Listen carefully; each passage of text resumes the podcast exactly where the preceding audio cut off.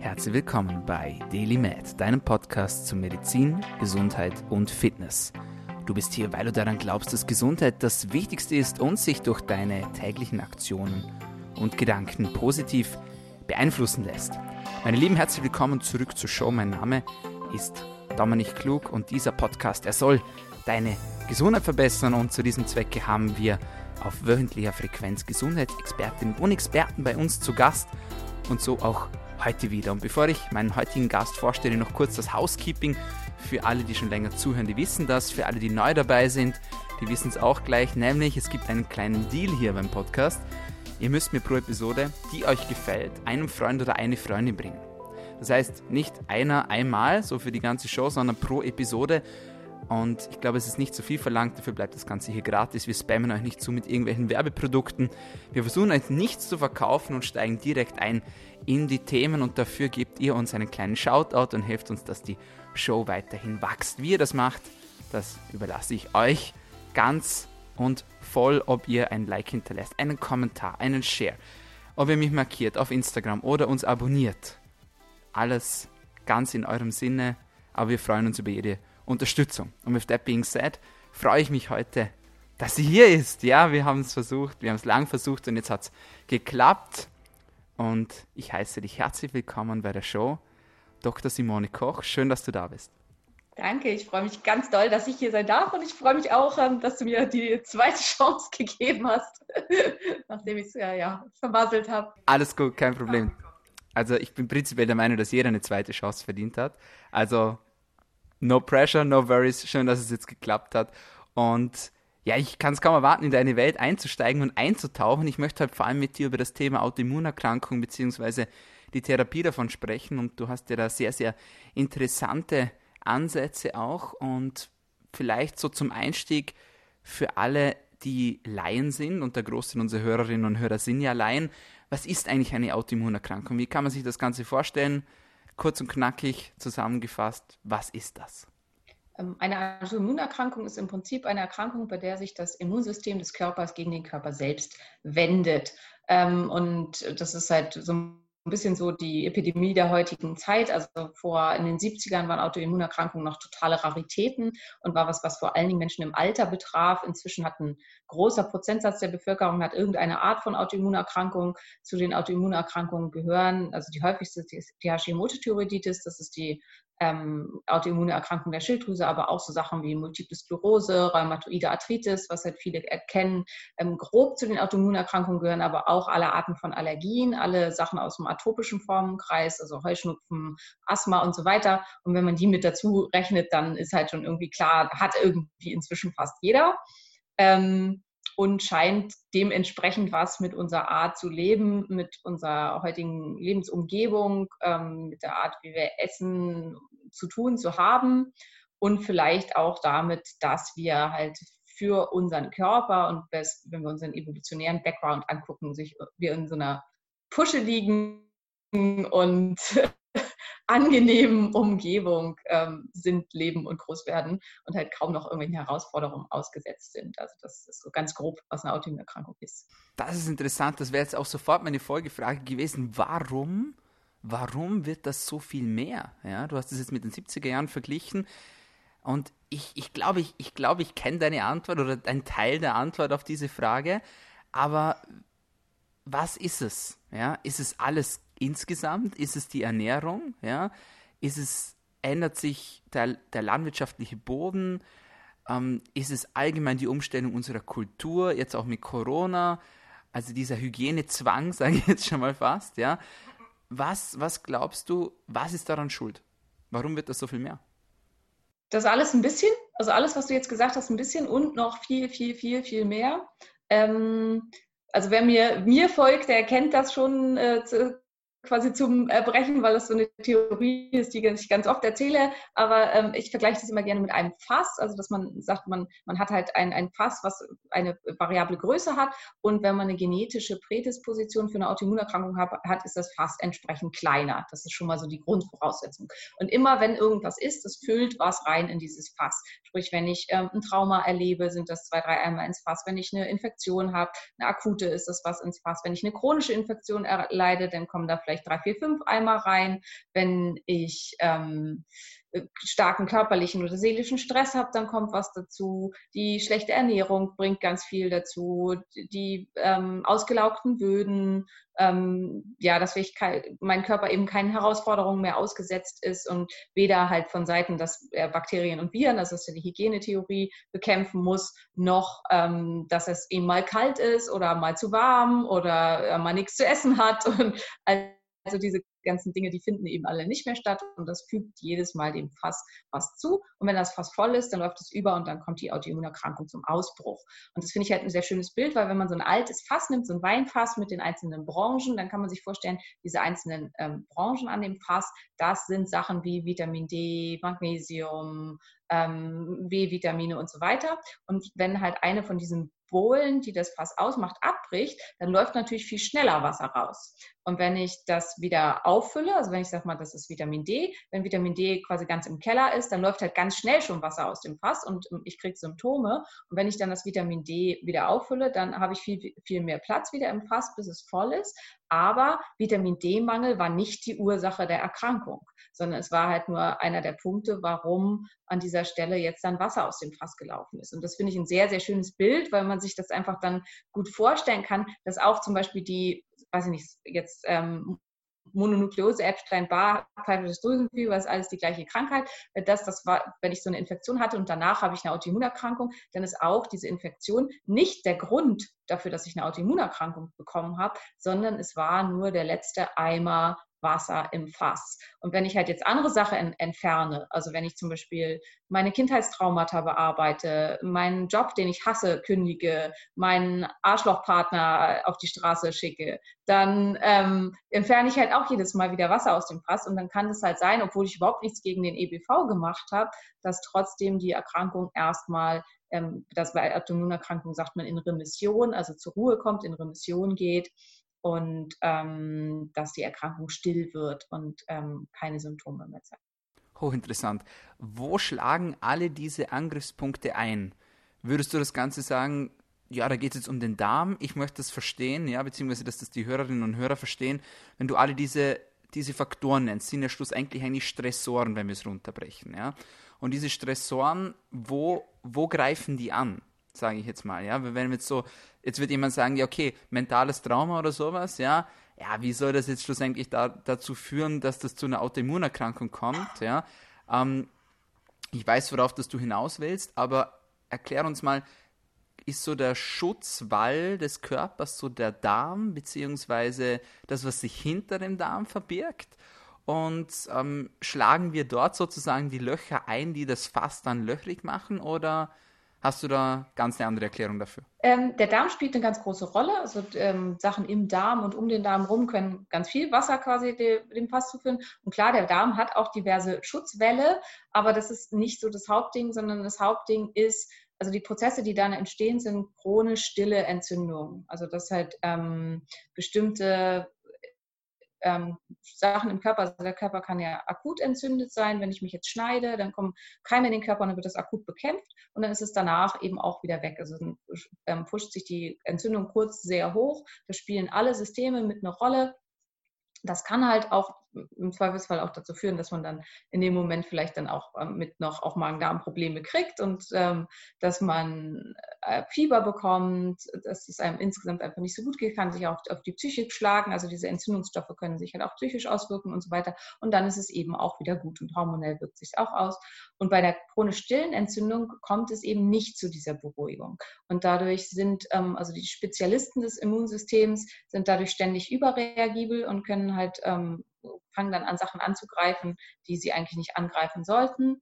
Ähm, es befindet sich, also die Signale, Feuer, sage ich immer, die Signalstoffe sind ständig erhöht. Überall brennt es irgendwie so ein bisschen, aber nie, nie so richtig. Und ähm, dadurch ist die ganze Zeit ein Prozess im Gange, der verschiedene Systeme durcheinander bringen kann. Und das kann ähm, die Nebennierenrinde sein, also in Zusammenhang, eigentlich ist es die Hypophyse und dann halt in dem Zusammenhang die Nebennierenrinde. Das kann sich am Ovar zeigen, am äh, Hoden, also an den, ähm, an den Geschlechtshormonen. Das kann sich zeigen am Darm, also es kann halt auch hier Beschwerden machen.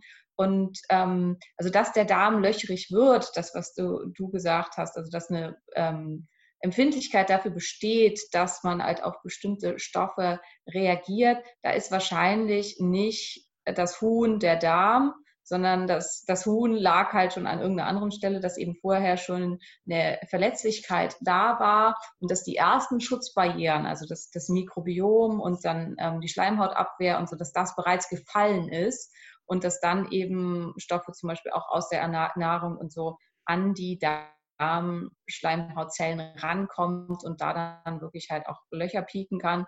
Ähm, Autoimmunerkrankungen sind fast immer mit einem löchrigen Darm verbunden, also das, was du, äh, worauf du, glaube ich, hinaus wolltest. Ähm, in der Erstdiagnose der Autoimmunerkrankung hat man in ja, 90 bis 100 Prozent der Fälle hat man auch ein Leaky Gut Syndrom, also einen Darm und löchrigen Darm. Aber das ist nicht die Hauptursache. Also wenn man da kittet, das hilft zwar, aber es ist nicht die einzige Ursache, sondern es betrifft meistens im Wesentlichen verschiedenste Systeme und es betrifft tendenziell auch die Systeme, die bei dieser Person am meisten verletzlich waren. Also da gibt es so dieses Reihen, Reihenhausbild, also wenn man eine Reihenhaussiedlung hat, hat und ein Reihenhaus steht leer, dann kippen immer schon alle Nachbarn kippen da ihren Müll rein. Und so ist das halt auch bei uns im Körper wenn bei, also wenn du jetzt ein Typ bist, der psychisch besonders anfällig ist und angeschlagen ist, dann kann es halt sein, dass sich das zuerst in Panikattacken und psychischen Symptomen zeigt und beim nächsten zeigt es sich vielleicht sehr stark an Magen-Darm-Schichten und beim nächsten kann es sein, dass hormonell als erstes alles durcheinander kommt. Also das ist sehr, sehr unterschiedlich. Hm, für mich ist der undichte Darm auch eher mit eine Folge als Ursache, wobei natürlich, also wenn schwerwiegende, also äh, ähm, äh, Unverträglichkeiten vorliegen und man halt viel Sachen isst, die ganz, ganz ungünstig sind, dann kann es halt auch mit, äh, mit Ursache sein. Hast du eine Erklärung dafür, warum dass es so viele verschiedene, ich sage jetzt mal, unterschiedliche Triggerpunkte gibt, warum das manche so sehr auf die psychische Schiene rutschen, warum das andere einfach körperlich mehr angreifbar sind? Glaubst du, das ist einfach nur genetische Lotterie? Also so, ja, wir hauen jetzt mal die Würfel ins Rennen, ja? Oder glaubst du, da gibt es noch andere Faktoren? Hast du eine Erklärung dafür? Das ist Genetik, Epigenetik und ganz viel auch Erlerntes. Also gerade was psychische Sachen angeht, geht es halt viel auch um Resilienz. Also was hat man halt so erlernt, um damit umzugehen, ähm, welche Möglichkeiten hat. Also auch gerade ähm, tatsächlich halt psychische Techniken, Entspannungstechniken, Aufmerksamkeitstechniken, das sind alles Sachen, die auch tatsächlich Entzündung runterbringen können, einfach weil sie einen Stressfaktor aus dem Körper rausnehmen. Und wenn man solche Sachen bei Zeiten erlernt hat, ähm, dann kann es enorm hilfreich sein.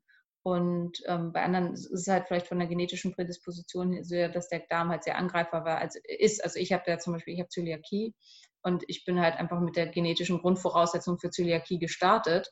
Und da war halt ziemlich klar sozusagen, dass ich durch viele Sachen, die ich vielleicht nicht so beachtet habe und so, dass das bei mir das vulnerable Organ ist, was halt irgendwann dann auch die Grätsche gemacht hat und ähm, wo sich dann die Autoimmunerkrankung ergeben hat.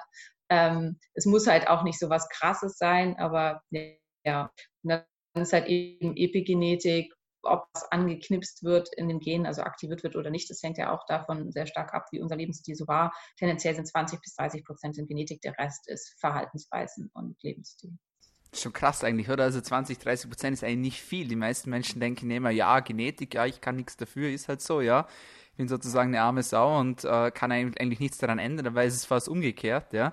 Aber das hatten wir tatsächlich auch schon im Podcast. Was mich jetzt interessieren wird, ähm, ich hoffe, ich trete da nicht zu nahe, wie gehst du mit deiner Erkrankung um? War das ein, eine Ursache, auch ein Auslöser, ähm, dass du dich so teilweise auf dieses Gebiet spezialisiert hast? Klar, auf jeden Fall. Also wobei, das hat sich halt quasi so ein bisschen verselbstständigt. Es war halt auf jeden Fall ein Auslöser dafür, dass ich mich eben super intensiv mit diesen ganzen Themen auseinandergesetzt habe. Ich bin halt da auch sehr, also ich liebe Medizin und Wissenschaft. Es, es, es macht mir wirklich einfach unglaublich Freude, mich in diese ganzen Sachen ganz tief reinzuarbeiten und dass dann eben zunehmend Patienten zu mir gekommen sind. Also ich bin im ersten Job eigentlich Gynäkologin, ähm, die halt gehört haben über Ecken und so, äh, wenn du Hashimoto hast oder wenn du halt ähm, äh, sonst irgendwie Probleme in der Richtung hast, geh zu Frau Dr. Koch. Und das hat meine Chefs halt irgendwann wahnsinnig genervt, weil ich halt angestellt in der Praxis war, weil das die Kassenmedizin einfach nicht abbildet und ich halt nicht fürs Reden bezahlt wurde, sondern um äh, Gerätschaften in Frauen zu stecken. Und ähm, da, dann ja, wurde halt irgendwann klar, dass es Sinn macht, dass die Schulmedizin oder die, nicht die Schulmedizin, ich sehe mich schon als sehr wissenschaftlich und auch zum Teil ähm, Schulmedizin hat so einen bösen Touch, ähm, aber ich arbeite sehr wissenschaftlich, aber ähm, die, sagen wir mal, die kassenärztliche Medizin zu verlassen, weil ähm, das halt für mich einfach nicht mehr funktioniert hat und nicht mehr das abgebildet hat, was ich mit meinen Patienten gerne tun wollte. Also äh, ich, und ich glaube, dass mein Weg, also klar, es gibt halt immer dieses, Männer können auch gute Geburtshelfer sein und Onkologen hatten auch nicht unbedingt Krebs und können halt trotzdem auch gute Onkologen sein. Ich persönlich glaube aber, dass Frauen die besseren Geburtshelfer sind, dass Onkologen, die schon mal Krebs hatten, auch die besseren Onkologen sind. Und ich glaube halt auch, dass Menschen wie ich, die eben das alles durchgemacht haben, auch die Patienten da in der Richtung besser behandeln können. Nicht bei allem geht das, aber bei vielen hilft es halt tatsächlich. Also wer, so wie ich das halt auch hatte, schon Zustände schwerster Fatigue erlebt hat und halt weiß, wie das ist, wenn man so erschöpft ist, dass man sich nicht in der Lage fühlt, aufzustehen, um seinem Kind was zu essen zu machen, das vor einem steht und weint. Wer das nicht erlebt hat, der kann das nicht verstehen. Der wird halt immer sagen, jetzt reiß dich doch mal zusammen und steh auf und mach deinen Scheiß. Und ähm, deswegen glaube ich, dass es schon auch sehr von Nutzen ist und das ist halt für meinen Weg und auch für meine Kompetenz und vor allen Dingen auch für meine Empathie gegenüber meiner, meinen Patienten ein ganz, ganz wichtiger Punkt war, das durchzumachen. Auch wenn es mir halt inzwischen, also ich bin halt in sogenannter Remission, ich habe überhaupt keine Symptome mehr, es geht mir fantastisch, es ging mir vielleicht noch nie in meinem Leben so gut wie aktuell. Ähm, aber ich weiß, wie diese Zustände sind und wie man sich da drin fühlt. Und ich glaube, dass das wichtig war für meinen Lebensweg. Mhm. Ja, es ist schön zu hören, dass es dir gut geht. Und ich bin auch hundertprozentig bei dir, ähm, dass man gewisse Dinge selbst erlebt haben sollte, beziehungsweise man sollte zumindest in der Lage sein, sich so sehr in die Situation hineinzuversetzen zu können, dass man adäquat mit dem Gegenüber kommunizieren kann. Und ich sage auch immer, ich will ja auch nicht, ich will ja auch nicht Finanzen von jemandem lernen, der selber pleite ist, und ich will auch nicht zu einer Ernährungsberaterin gehen, die selber übergewichtig ist. Ja. Es muss jetzt nicht in das Extrem gehen, dass ich ähm, die Krankheit haben muss oder gehabt haben muss, die ich jetzt bei anderen behandle. Aber ich glaube, ähm, es hilft auf jeden Fall, da empathischer zu reagieren. Ähm, Simone, gehen wir davon aus, meine Familie ist voll durchsät mit Autoimmunerkrankungen, ja, und ich bin ein junger, gesunder Kerl und ich sage, oh Gott, ja, ich habe Angst, da kommt irgendwas auf mich zu, ja, was soll ich tun? Ähm, also auf jeden Fall, was glaube ich ein ganz großer Pfeiler ist, ist Clean Eating, also dieses ähm, ist nichts, was deine Großmutter nicht als Lebensmittel erkannt hätte. Ich glaube, es muss halt gar nicht unbedingt ähm, in primär glutenfrei sein oder irgendwas, aber äh, also weg von Convenient Food und wenn halt dann Gutes, sich einfach klar zu machen, ein Hühnchen, was nur 1,39 kostet, kann kein glückliches Leben gehabt haben und wird halt wahrscheinlich auch nicht ähm, nicht unter besonders guten Bedingungen gehalten worden sein und dass gute Lebensmittel halt auch was kosten dürfen und äh, dass ähm, du bist, was du isst oder beziehungsweise du bist, was du aufnimmst, dass da halt einfach viel dran ist und dass das eine ganz, ganz große Rolle spielt und dann im Prinzip als weitere wichtige Pfeiler Bewegung, Sport, also Muskulatur spielt eine ganz, ganz große Rolle Rolle in auch der Prävention und der Bekämpfung von Autoimmunerkrankungen. Also die Myokine sind ja eine bisschen neue Klasse, Hormone, die in, den, der, Muskel, in, der, in der Muskulatur gebildet werden. Die kennt man noch nicht lange. Ähm, die sind erst in den 90ern entdeckt worden und es kommen jetzt immer weiter neue dazu. Inzwischen hat man, glaube ich, 800 verschiedene. Und jedes Mal, wenn der Muskel bewegt wird, werden die ausgeschüttet. Und die, viele von denen haben ganz stark antientzündliches Potenzial. Das heißt, wenn ich mich viel bewege und äh, wenn ich auch viel Muskelmasse habe, desto mehr Muskelmasse ich habe, desto mehr von diesen Dingern produziere ich, ist das halt schon ein präventiv sehr, sehr großer Wert, den ich mir da geschaffen habe. Und ähm, ich glaube, als ganz, ganz große letzte Fraktion oder zwei letzte Fraktionen sind Schlaf. Schlaf ist nicht verhandelbar. Also die Idee, die Mediziner auch oft haben, also ich weiß noch in meiner ja, Anfangszeit, auch Assistenzzeit, wurde halt ganz oft gesagt, schlafen kann ich, wenn ich tot bin. Also da ist man halt, mit einem 24-Stunden-Dienst gemacht, dann ist man nach Hause gegangen, dann hat man halt Freunde getroffen, keine Ahnung, war noch weg und hat dann halt irgendwie vier, fünf Stunden geschlafen und dann ist man wieder arbeiten gegangen. Und dass das sich dann halt irgendwann rächt, sich das auch klar zu machen, ähm, welchen hohen Wert Schlaf hat und dass es Sinn macht von Anfang an, das halt auch bei sich mit zu implementieren, das eine Schlafhygiene zu betreiben und das auch als was sehr Positives zu betrachten und sich das zu gönnen. Und in dem Zusammenhang Stressprävention, Stresshygiene, ähm, für sich sorgen, gucken, welche Sachen entstressen mich, welche Sachen helfen mir, um runterzukommen und die auch zu verteidigen. Weil das auch was ist, wo ich ganz, ganz schlecht drin war und inzwischen weiß ich halt, also bei mir sind das zwei Sachen, die zusammenlaufen. Ich brauche Sport, um mich zu entstressen das hilft mir halt einerseits wegen Bewegung und Muskelmasse und andererseits eben, um runterzukommen. Und das für mich inzwischen klar ist, gegenüber meiner Familie, gegenüber meinen Freunden, meinen Mitarbeitern, verteidige ich halt meinen täglichen Sport. Und früher habe ich halt mich selbst immer ganz weit nach hinten gesetzt. Also Frauen haben sowieso dann eine ganz, ganz hohe Neigung zu sich selber in, immer an den, ans Ende der Warteschlange zu stellen und sich da halt einfach klar zu machen, man darf sich selbst auch mal ähm, wichtig nehmen. Das ist, glaube ich, präventiv halt auch enorm wertvoll. Warum glaubst du, dass vor allem Frauen damit ein Problem haben, das durchzuziehen? Oder halt, warum tun sich vor allem Frauen so schwer, sich die Me-Time zu nehmen? Ja, ich, ich weiß, auf was das du raus willst, ja. Da steckt ja auch viel Hormon aus, halt, gerade wenn man jetzt auch einen stressigen Job hat, ja, und quasi hochaktiv ist und man ist dominant im Job und da wird die männliche Seite exprimiert, wird Testosteron ausgeschüttet, dann braucht man dann auch die Zeit, um, also auch die Me-Time, um das Östrogen wieder hochzukriegen, oder? Ist es nur das? Ich glaube, es ist vor allen Dingen was Kulturelles. Also es ist halt, dass ähm, Frauen, die sich sehr aufopfern und so, das wird sehr belohnt in unserer Kultur. Und es ist halt was, wo wir auch ein sehr positives Bild von haben. Dieses mütterliche, umsorgende, ähm, gebende der Frau ist halt was, was in unserer Kultur als sehr, sehr positiv betrachtet wird und ähm, sehr stark angenommen wird. Und äh, gerade bei Frauen, wenn man eben für sich selbst sagt, bei Männern ist es viel mehr akzeptiert, dass sie jetzt sagen, so, ich gehe jetzt mal zum Sport oder ich will meine Kumpels treffen oder so. Und bei Frauen ist halt, du Rabenmutter, äh, selbstsüchtige Schlampe, keine Ahnung. Also da kann es halt schon ganz, ganz übel hergehen. Und ähm, ich glaube, das ist halt der Hauptgrund. Also es ist in erster Linie, ich denke nicht, dass es was ist, was psychisch in uns so verankert ist, sondern ich glaube, es ist in erster Linie ein kulturell erlerntes Verhalten, dass ähm, Frauen Schwierigkeiten damit haben, für sich selbst zu sorgen und sich selbst nach vorne zu stellen. Hochinteressant. Du hast vorhin gesagt, du bist, was du isst. Ähm, ich würde da noch eine Spur weitergehen. Ich sage immer, du bist, was dein Essen ist. Was würdest du dazu sagen? Ja, absolut. Äh, da sind wir wieder beim Hühnchen für 1,39. Ähm, äh, also genau, du bist, was du, also eigentlich ist es, du bist, was dein Essen ist und du bist dann, was du aufnimmst. Also wenn der Darm halt nicht richtig funktioniert, dann nützt auch das tollste Essen nichts. Ähm, ja, absolut. Also deswegen die Nahrung, die wir zu uns nehmen sollten. Wir sollten wissen, wo sie herkommt. Wir sollten wissen, wie sie hergestellt wird ähm, was da mit eine Rolle spielt. Also Bio und Organic und so, das ist schon auf jeden Fall ein guter Anfang.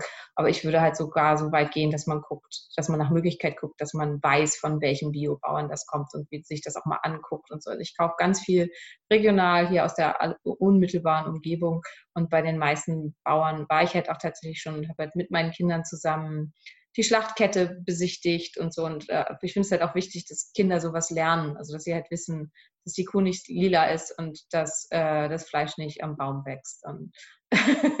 okay, klar. Wie alt waren deine Kinder, als du ihnen das gezeigt hast? Klein, fünf und sieben, glaube ich. Aber die fanden das, also ich glaube halt auch nicht, dass Kinder für sowas, also dass das zu grausam für das Kind ist, eine Rinderhälfte zu sehen. Also sie haben halt jetzt nicht bei einer Schlachtung zugeguckt. Ne? Also sie haben nicht zugesehen, wie die Kuh erschossen wurde.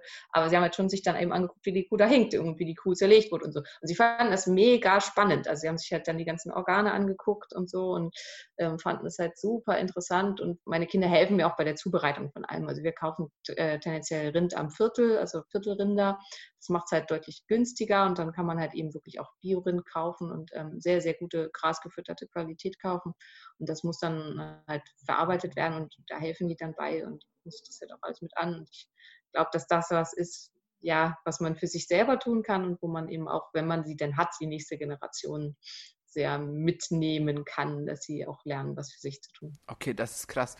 Da möchte ich noch mal kurz einhaken. Weil ich sehe das mittlerweile bei immer mehr Menschen auch, ja, gerade so die Richtung Biohacking gehen und so, die ziehen ihre Kinder einfach auch schon mit einem ganzen anderen Bewusstsein auf, ja. Ich weiß nicht, ob dir Ben Greenfield was sagt. Ein großer Biohacker. Ja, klar. kennst du natürlich, ja. Okay, der, der macht ja auch so Rituale mit seinen Kindern, ja. Der setzt die dann im Wald aus und so, ja. Und dann müssen die selber jagen und dann so, so das Erwachsenwerden sozusagen feiern, ja.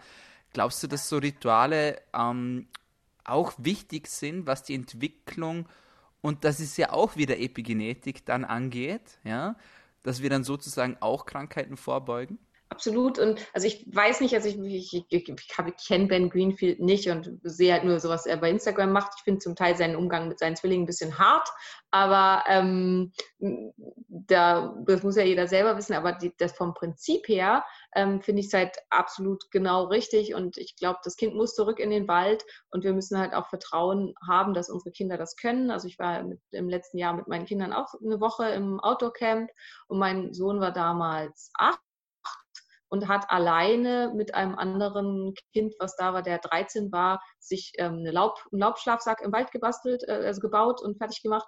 Und dann haben die beiden alleine im Wald geschlafen und haben dann einen Dammhirsch gesehen morgens noch und ähm, und also ich fand es schon auch beeindruckend. Ich habe ihn auch da überhaupt nicht gepusht, aber dass er sich das getraut hat, das fand ich halt super, super toll, dass die das zusammen gemacht haben. Und dann sind sie halt um fünf sind sie aufgewacht, weil es kalt war und dann haben sie im Lager Feuer gemacht und dann wurde ich um halb sieben geweckt mit Mama, wir haben hier Kaffee gemacht.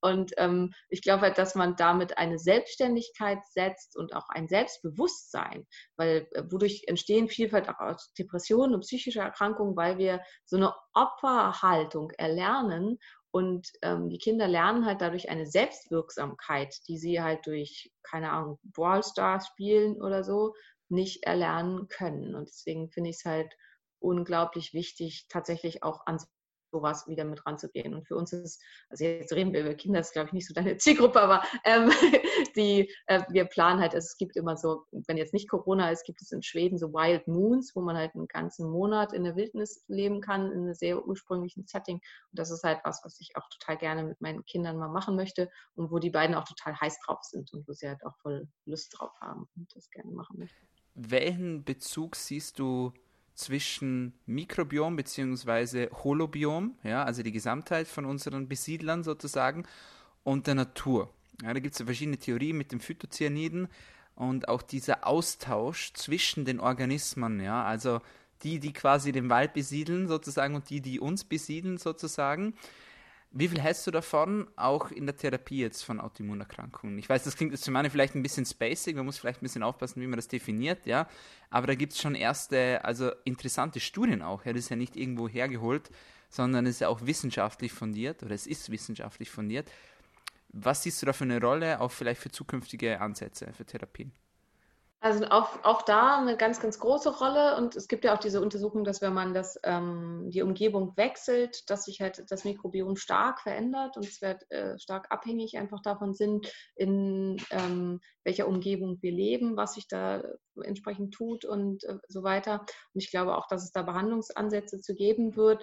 Ähm, ich glaube, dass in der regulären Behandlung sicherlich die äh, das einfach, also sich da hineinzubegeben und da zu leben und so, dass das eher nicht funktionieren wird, sondern dass äh, es ja mehr zivilisiert werden muss, sozusagen, um es halt dann auch einer großen Masse zugänglich zu machen, dass die Leute da bereit sind, sich darauf einzulassen. Also das mhm. äh, glaube ich, dass das halt ein Punkt sein wird. Aber grundsätzlich glaube ich, es ist ein, also es ist ein super spannendes ähm, und sehr zukunftsweisendes Behandlungsfeld auf jeden Fall. Hochinteressant, hochinteressant. Liebe Simone, ich kann stundenlang mit dir weiterreden. Kommen wir langsam zum Schluss. Ähm, wo kann man dich online finden, wenn man mehr von dir möchte? Wie findet man dich? Wo findet man dich?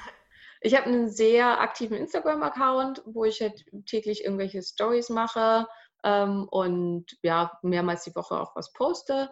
Ähm, klar, so meine Hauptfelder sind äh, chronische Entzündung, ähm, äh, und Autoimmunerkrankungen und schon halt so ein bisschen in Richtung Krankheit, aber auch zu einem großen Teil halt Selbstoptimierung, Leistungsoptimierung ähm, und Körperoptimierung. Und ja, meine Homepage ist drsimonekoch.de, also drsimonekoch.de, das findet man halt relativ einfach. und ich habe ähm, bis jetzt zwei Bücher geschrieben, zwei weitere sind fertig und werden demnächst veröffentlicht. Ähm, also wer sich für Autoimmunerkrankungen und Ernährung interessiert, das, das Buch dazu ist Autoimmunhilfe. Ähm, hier geht es halt um Darm und Ernährung und so weiter. Und ich habe ein Buch bis jetzt zu, zu, Hashimoto geschrieben, das heißt Happy Hashimoto. Dazu erscheint jetzt demnächst, kann man auch schon vorbestellen, das Kochbuch. Und im Sommer wird dann ein Buch über chronische Entzündungen entstehen, äh, äh, veröffentlicht werden. Entstanden ist es schon, ist fertig. Aber ja. Das Kochbuch, das nenne ich mal Marketing. Herzliche Gratulation. Also auf den Punkt gebracht. Warum genau Hashimoto? Ähm, warum genau Hashimoto? Ähm, also ich hab, hatte selber nach äh, den Kindern postpartale Thyreoiditiden, also auch, die auch autoimmunbedingt sind und zu der Hashimoto mit dazugehört. Und das war halt da so meine, das war so das, womit ich gestartet bin. Also die ersten Patienten und auch nach wie vor der größte Teil meines Patientenklientels sind Hashimoto-Patienten.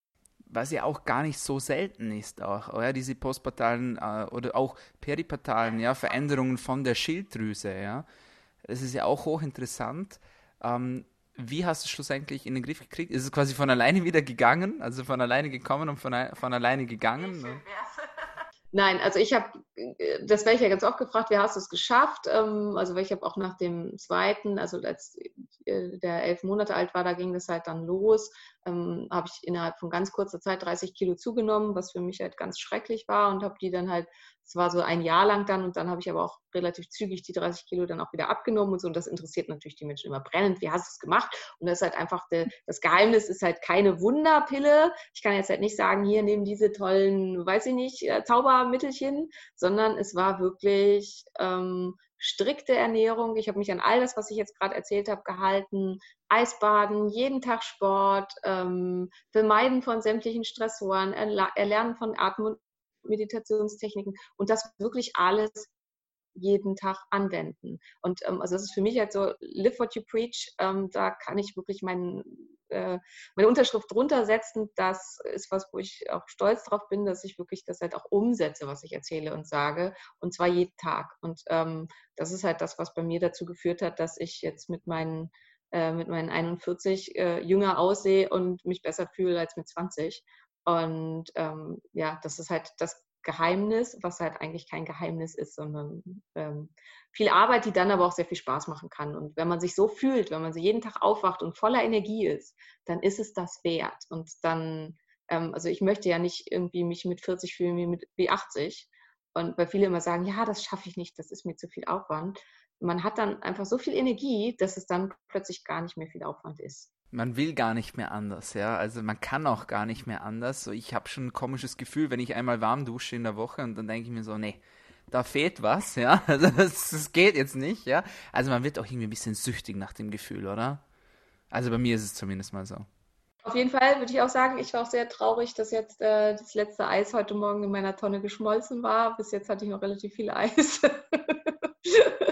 und ähm, man da jetzt dann entsprechend äh, nachrüsten muss. Ja, also denke ich auch. Und ich glaube halt eben auch das, was ich am Anfang gemacht, gesagt habe, ich glaube, wir sind dafür gemacht. Unsere, unser evolutionäres Erbe erwartet, dass wir immer mal wieder Situationen haben, in denen es schwer ist. Heißt wirklich kalt oder wirklich heiß oder eben nichts zu essen oder Strahlung oder irgendwie sowas. Und ich glaube, dass wir diesen Sachen uns nicht mehr aussetzen und dass wir halt den ganzen Tag in unserem super temperierten Zimmer auf unserem Sofa sitzen und die nächste Mahlzeit ist immer nur fünf Schritte zum Kühlschrank entfernt, dass das halt eben auch einen großen Anteil daran hat, dass es so viele chronische Erkrankungen inzwischen gibt. Und Autoimmunerkrankung ist ja nur eine von den vielen. Also chronische Entzündung, chronische systemisch stille Entzündung hat ja auch mit als Folge Demenzen, Krebserkrankungen, Diabetes, alle Arten von Herz-Kreislauf-Erkrankungen. Also im Prinzip alles, was Zivilisationskrankheit ist, hat eben ja schon am Ende den gleichen Ursprung. Und ähm, da können wir halt mit diesen ganzen Sachen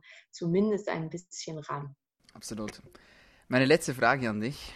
Welche tägliche Medizin würdest du denn empfehlen, damit wir alle besser, gesünder und länger leben können? Wenn du dich auf eine Sache entscheiden müsstest. Eine einzige Sache. Ausreichend Schlaf. ich glaube, dass das so eine der Krux der heutigen Zeit ist, weil dadurch, dass wir ständig Informationsflut ausgesetzt sind und alle das Gefühl haben, dass wir immer alles nicht schaffen, wird halt am allererst, als allererstes vielfach beim Schlaf gespart. Und ähm, gerade junge Männer, also junge Männer zwischen 25 und 30, haben stark also vor allem, wenn sie sportlich aktiv sind, ein stark, äh, stark erhöhtes Schlafbedürfnis. Ab 25 steigt bei Männern das Schlafbedürfnis nochmal erheblich und brauchen auch 10 Stunden Schlaf pro Nacht, um halt wirklich ausgeschlafen und leistungsfähig zu sein. Und die aller, allerwenigsten nehmen sich das. Und wenn man dann halt trackt mit einem Ura-Ring oder mit einer Uhr oder irgendwas, dann werde ich halt ganz oft auch in der Praxis und so gefragt, ich habe fast nie REM-Schlaf, was stimmt nicht mit mir, was muss ich nehmen? Und das Geheimnis ist einfach, du schläfst nicht genug. Und nur wenn halt der Tiefschlaf voll ausgelastet ist und voll abgedeckt ist, dann hat man auch REM-Schlaf. Und ähm, ich glaube, dass das halt ein sehr guter Anfang ist, wenn ich mir nur eine Sache aussuchen darf, äh, wo man schon mal sehr viel für sich tun kann. Mhm. Jetzt bin ich neugierig, weil es auch für mich neu ist, jetzt so mit dem erhöhten Schlafbedürfnis von den Männern. Deckt sich das jetzt irgendwie auch mit dem Testosteronfall oder nicht Fall, aber halt mit der Testosteronumkehr vom Mann in dieser Altersgruppe? Hm, ich glaube nicht. Ich glaube, also die, die, die, so ein bisschen, klar, also da kommt schon der erste kleine Drop, aber so richtig geht das ja erst ab 30 los. Ähm, warum das so ist, also warum Männer in der Phase mehr Schlaf brauchen, weiß man nicht, aber man weiß ganz sicher, dass das so ist. Also das zwischen 25. Vielleicht ist das der, Versuch des Körpers, den Testosteronspiegel zu halten. Keine Ahnung, also die Leistungsfähigkeit zu halten. Es war sicherlich also die Phase, wo Männer die meiste Verantwortung im Stamm und so und übernehmen mussten und halt einfach auch ein hohes äh, hm. Leistungsbedürfnis haben, äh, Leistungsbereitschaft haben mussten. Vielleicht ist dadurch halt eben auch dann die Regenerations der Notwendigkeit erhöht. Aber das ist jetzt halt ins Blaue philosophiert.